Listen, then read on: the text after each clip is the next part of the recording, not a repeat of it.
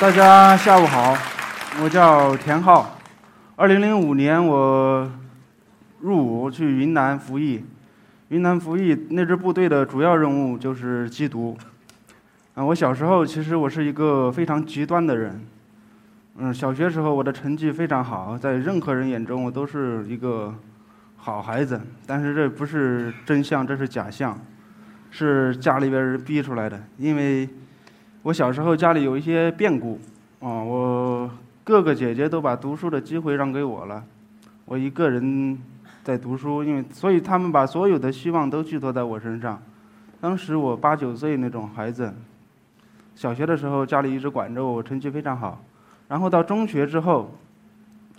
住校了，家里面人管不着我了，那个时候就开始逃学，啊，我逃学是以学期为单位的，只有期末考试的时候，为了能拿到成绩单，以供我涂改，为了能拿到一个成绩单才去考试，考试的时候班主任和任何老师都不认识我，这种情况，然后因为这种情况逃课，我那时候在山上，夏天，我可以扛着一个比我还高的枪，一支土枪。在山上可以住几天，身上带着那种方便面的调味包，打那种野兔、野鸡，然后烤熟了倒上吃。吃完之后可以带一本、带几本书，把书看完再下山换书的那这种情况。到最后，我自己觉得这么读下去不如，啊去做点别的。正好看到当兵的有去部队，这个这算是一个选项。跟家里边人就经过几轮的试探吧，因为我妈那会儿肯定不想，肯定想让我继续读书。她总是在思考我上，就是你们咱们说小时候经常思考上清华还是上北大的问题。我没有思考过，我妈经常思考。然后她就特别望子成龙的那种人，然后我就试探她愿不愿意让我去部队，最后她还是愿意了，她愿意让我去部队，然后报名报名。当时我们那里来招兵的冬天十二月份，十一月份来招兵报名，有解放军和武警。因为我当时被分到解放军石家庄的解放军，因为我觉得解放军的衣服没武警好看，然后我就说你解放军我就不去了，我妈就特别那种，然后又，反正经过努力吧，我最终去了武警，因为当时年龄也不够，当时十六周岁，去改了年龄，十六周岁改成八九年的，改成八八年才去，到云南之后，前面三个月，第一次长跑，我落在最后，跟我落在最后的。一个是我另外一个战友，他特别胖，我们俩落在最后，然后我们的中队长跑到我旁边，他看着我，盯着我看，他说：“你是不是跑不动了？”我扭头看了他一眼，因为我没根本没时间去回答他，一直一直在那喘气，一回答他就气就跟不上。然后他说：“你要跑跑不动，你就到后面跟着女兵方队跑，他们只要跑，他们只要跑三公里。”然后我我们两个，我们俩落在最后的一个，还有一战友落在最后，我们俩听着就大吼着往前冲。然后冲到一口气就冲到最前最前面队伍最前面去了，看着前面已经没人了，那时候胃已经受不了，精神一松，跪在地上就吐，然后一直吐吐吐完之后抬头一看，又落到最后了。就当时的那种跑步，因为我们最后的十个人每天每次跑五公里都会需要用越野车，用一根长绳穿着，穿着手拉拉拉着手用越野车拖着往前跑，这种跑这十个人穿成一串就跟糖葫芦差不多那种。然后就一直就这么跑，然后因为我从一直到我退退伍，跟我同级别的士兵相比，我的长跑成绩总是无论怎么努力，他总是在中等偏后的这个成绩，也后来也不会一直在最后一名了。跟我同级别的一个同一个档次的士兵总是中等偏后。然后新兵连我另外一个科目就是我的射击科目，射击科目应该是最我最好的，因为我从小。就没离开过枪，我那会儿是属于特别违法、特别严重的那种，然后就射击成绩特别好，射击成绩好，这种，嗯，我的第一科军用子弹七点六二毫米的八一杠一式自动步枪子弹就是十环，后面一直是十环，不知道怎么打的那种。然后军训结束之后，开始分新兵开始分到单位去工作，然后我们有另外一个单位需要报名写申请才能去，且还需要。接受下一步的训练，然后我没有去。我当时觉得把我分下去就好了，因为我去部队那天开始就注定我是要回来的，我没有打算在部队做一辈子，这是不可能的。然后我就没有报名。当时我另外一个战友，他就是那个胖子，他跑步倒数第二的那种，他看我没去，他报名了，他看我没去，他怀着一种倒数第一转学的心态，他然后他就他可可能是他是他帮我写了一封申请书，然后我知道这个消息的时候五雷轰顶那种，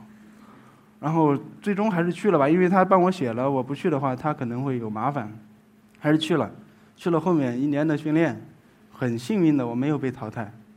没有被淘汰实习，在实习的时候我查获了我的第一起贩毒案件。数量不多，但是很，他的手法很新颖，把海洛因溶解在水里，然后用衣服或者毛巾那些浸泡，把海洛因浸泡到衣服里，过了检查站，过了这些检查的关卡，边境上的关卡，才再提取再提取出来。当时到那个车停下来，问他干嘛的，他说：“我是过来旅游的，开车过来旅游的，跟他媳妇一起，那个在边境上过了一下泼水节，然后后备箱里边有一包湿衣服。”那一包湿衣服的话，打开我打开，因为上面一层全是全部是女性内衣，我当时穿着军装，实在没没办法看，因为穿着军装翻一包女性内衣的，完全是太恐怖了，我觉得。没看没看，我就把车的后备箱关起来了。关起来呢，一瞬间闻到一股酸味。这个时候我也顾不得什么恐不恐怖，端起来端到手里仔细端详一下，然后。就喊来那种有经验的老兵，一看，那果然就是海洛因，它属于浸泡藏毒，这是第一起。后来的很多，其实，在边在那种地方，你会发生很多那种离奇的事情。后来我在一个网站上，大概一年多以前，我在一个叫知乎的网站上写一些文章，那种文章写的都是比较看起来比较合理的案件，不合理的我不敢写。写了之后，因为电影也不能那么拍，电影敢那么拍，肯定那太离奇了。因为有一次我去市里边押送嫌疑人，移交嫌疑人，移交完之后，我们四个人，我们去了四个人，一个驾驶员，还有另外三个士兵，去了。他们三个说他们要去吃饭，我说因为我当时给另外一个战友带了一本，要去给需要给他买一本杂志，一本汽车杂志，杂志名字我忘记了。然后他们去吃饭，我去买，买完之后我拿着那个杂志站在路边，在一边抽烟一边拿着杂志，旁边我的右后方站了一个人，站了一个人，因为。除非在人特别多的地方，车站、超市这些人多的地方感觉不到，就是在那种路边人不多的地方，右后方站一个人会因为职业还是因为所有人都有，会非常不舒服。我往后退一步，最起码和他并齐，然后他就那种一直他我往他看了一眼，他也往我看了一眼，互相看了一眼的时候，就那种警惕性马上就提升起来了。然后我就心里面就盘算，然后看旁边有没有他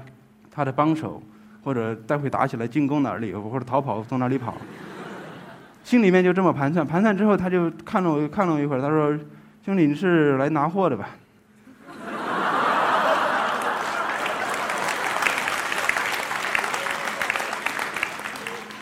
特别离奇，我我点点头，我没有说话，因为我摸不清情况，我我只点点头。点点头之后，他就说走吧，然后打了辆车就走了，就去他的酒店拿货了。他车站问我钱的事儿，那这些我是应付着。然后我发个信息给那个驾驶员，让他带人过来，在那酒店门口等着。然后进去之后，看了他的货，他从厕所上面那个缝里面拿了两块毒品出来。出来之后，我说走，带你拿钱去下酒店。然后到酒店门口，那个当时驾驶员他们在门口，我当时就是这种抓捕手势，打了一个抓捕手势，一下按住，就这么简单一个，这种。这种，当然这种事情不是特别常见，但是，我我相信你们听了之后会觉得这么二的人怎么会去贩毒啊？真的，他们他们抓着他们之后，我觉得他们二已经二到那种特别可爱的程度了。嗯，街上自己什么都没有，街上拉一个，但因为后来我才知道，我手里那本汽车杂志是他们的街头暗号。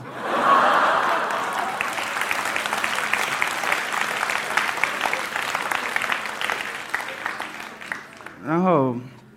这种这种案件其实不是特别多，但是特别巧合，所以印象特别深。还有一些人他不是特别二人，会有一些计划。那种计划一环一环扣到一块儿，你会觉得他这种贩毒行为至少是有计划、有预谋的。他是整个的逻辑链非常清晰，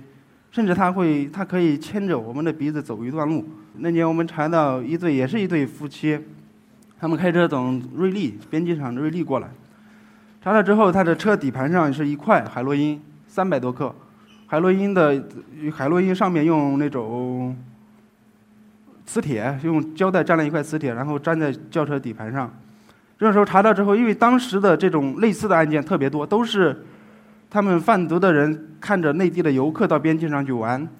你玩的时候，你晚上车停在酒店的停车场，人住在酒店里，他晚上就会到停车场把毒品放到你的车底盘上，你不知道这种情况，你完全不知道你在无形当中成为了帮人运毒，帮人运了一次毒，你不知道。你第二天早上起来，你返返程的时候，你到内地，他会开着一辆车跟着你，被查到他丢货，他货丢了，他人无所谓。但如果没有没有被查到，到内地之后，他趁你不注意再把毒品取出来，非常狡诈这种。那对夫妻同样的坚称自己不知道自己车底盘上有毒品，然后因为正常的人去办一起案子，归根结底是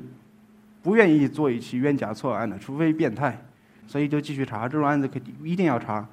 查之后，我们当时接到支队把这个案子指到我发给我们单位的时候，我们当时去了。这个驾驶员他们在岳麓住的酒店调了他们的监控，监控停车场的监控，停车场的监控完回来看了一帧一帧的看，看完之后他们的晚上确实有一天一个穿着黑衣服的人戴着一个口罩背着一个包这种这么搭在肩膀上到他的车旁边，然后躺下把车往都往车底盘上一塞，然后整个人就走了，看不清脸戴着口罩呢，然后我们就那个因为那个像素也不是很高那种晚上，然后。最终模糊的在他左胸发现一个暗红色的圆圈，这这种衣服，这衣服给人一种酒店服务员的感觉。然后就去查这，我们因为当时也不是民族服饰，他那种衣服很像酒店服务员，腰里扎一根绳子。我们就查，终于查到一家酒店，当地的，因为边境上派出所都是武警部队的，那所以这种配合非常好。查，终于查到一家酒店穿类似的衣服。类似的衣服，经过很多的暗访，这些终确定了他这个酒店的四楼的娱乐场所有 KTV、酒吧，然后健身房这些休闲娱乐设施的地方，其中有一间是嗨房，供人吸毒的场所。最后把他老板抓起来，这个老板承认了他所有的贩毒行为，但是他坚决不承认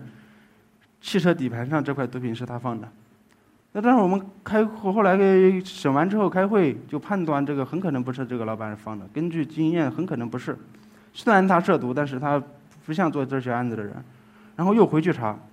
当时已经线没几乎线索所有的线索都断了，他的车底盘上毒品没有指纹，没有留下任何指纹。然后我们把毒品放在前面会议室上桌子上看，包裹毒品的那个黄色胶带，它的切口并不是光滑的，它的切口是用。尖锐的物品戳戳戳戳开，然后摘摘开的，摘开之后，就所以现在的要找到线索的话，就这卷胶带和他晚上穿的那件衣服。现在就这两个线索，然后我们就去酒店找，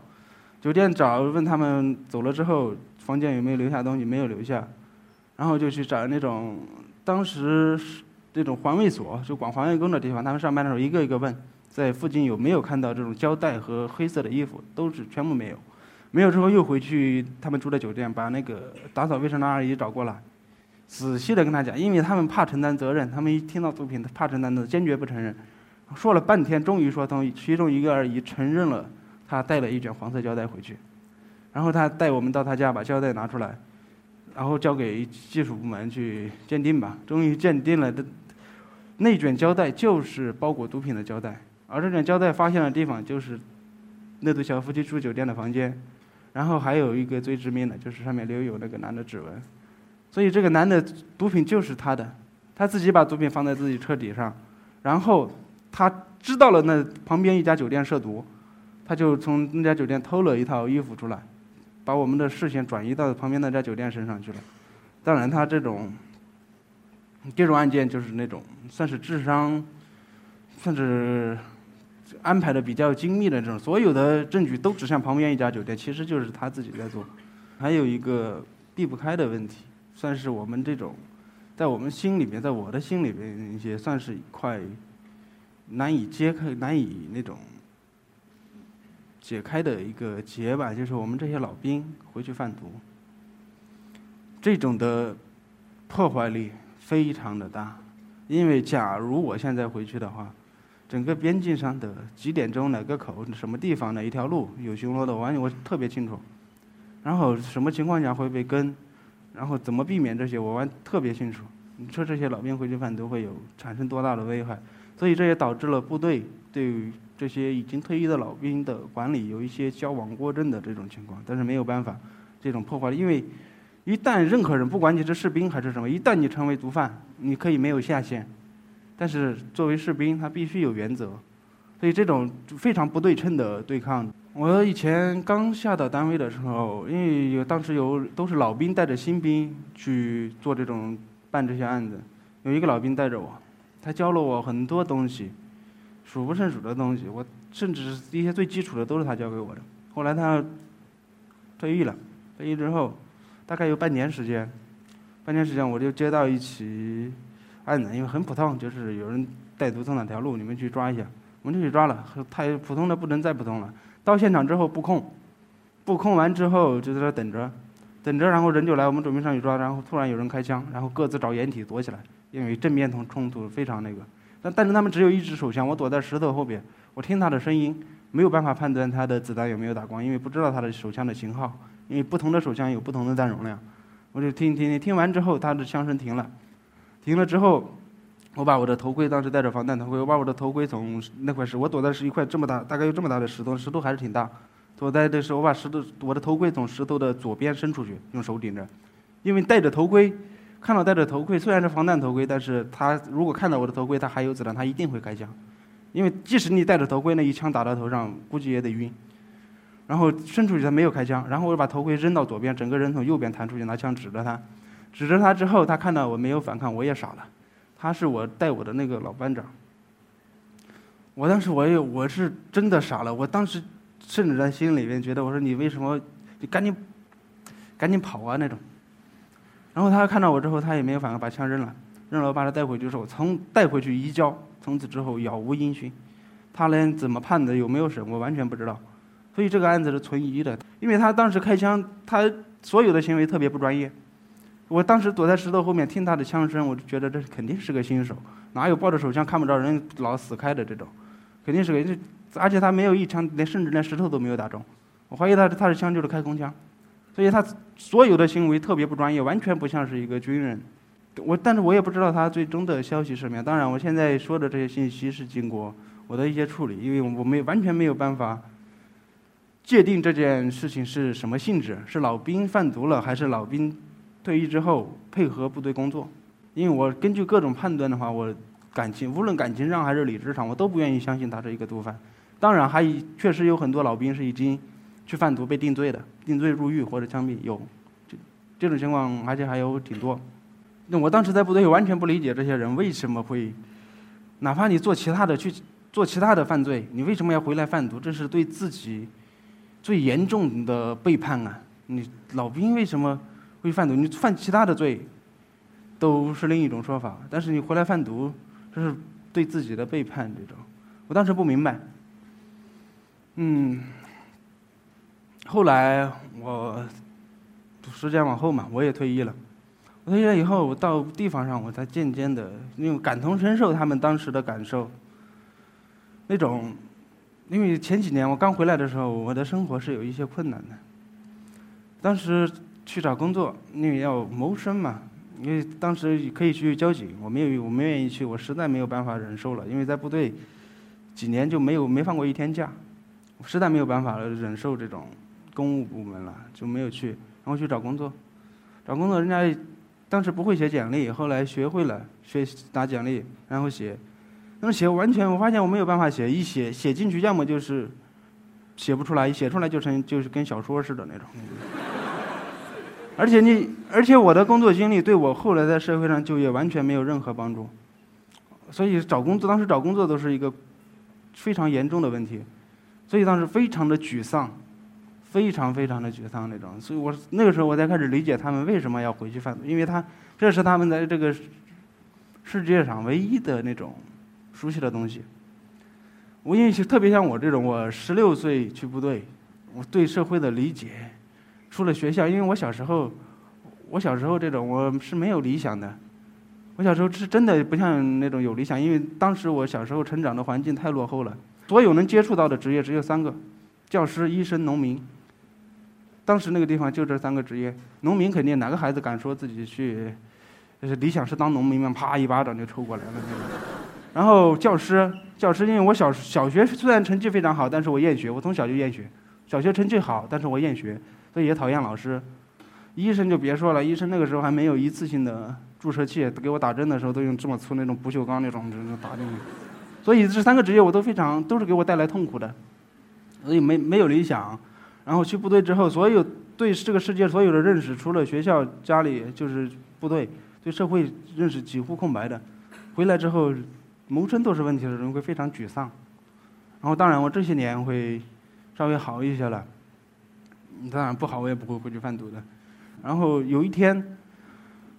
二零一三年的元宵节，我哥我在合肥带着我妈过节，我哥。给我妈买了一套衣服，他打电话给我，他说：“衣服你收到没有？”我说：“没有。”然后但没有收到，同时我想到我前两天收到一条短信，短信上说：“您好，您有一份包裹无法投递，请您联系这个号码。”这一看就是骗子嘛。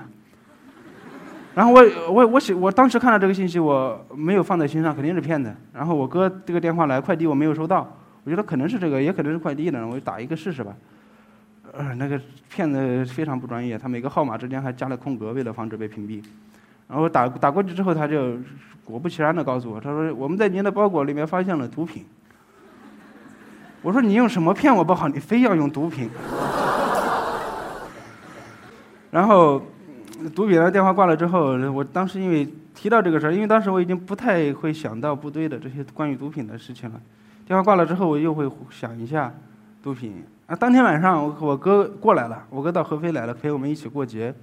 过节的时候，我吃饭比较快，吃完之后喝了点酒，吃完坐在沙发上，然后抱着手机看知乎，看到了一个问题：贩毒是怎么被抓住的？然后我点开这个问题底下一排一排的答案，一排一排的人在说，我觉得都没有说的都不够详细。这种感觉，当时我在知乎刚刚注册了一个空白的账号，那这种感觉就像一辆汽车抛锚在路上，一群人不不不怎么会修车的人在旁边敲敲打打。你一个会修车的站在旁边抱着手看着，这种感觉特感觉自己特别坏的那种，不不回答有一种罪恶感。然后我就写了一篇文章，写了之后其实感觉还是挺好的。我后面又接接着又写了一些，但是写了这些之后会出现一个问题，这些文章被一些这个网站上的一部分人看到之后，他们有一些人会来问我，他说我去部队当兵，怎么样才能去缉毒啊？其实我特别害怕类似的问题。因为第一，我去部队是完全是被动、被卷进去的、被拖着进去的。呃，第二就是我特别不希望别人受我的影响、受我文章的影响要去部队当兵，因为这种，因为你去部队，在特别是在边境上缉毒，你很可能死在边境上。这种时候，如果你是因为一篇文章去部队当兵，然后死在边境上，非常不值。人短短几十年，有千万种死法。我可以，如果是我选择，我宁愿死在自己的选择当中，我绝不愿意死在别人的建议当中。好，我的，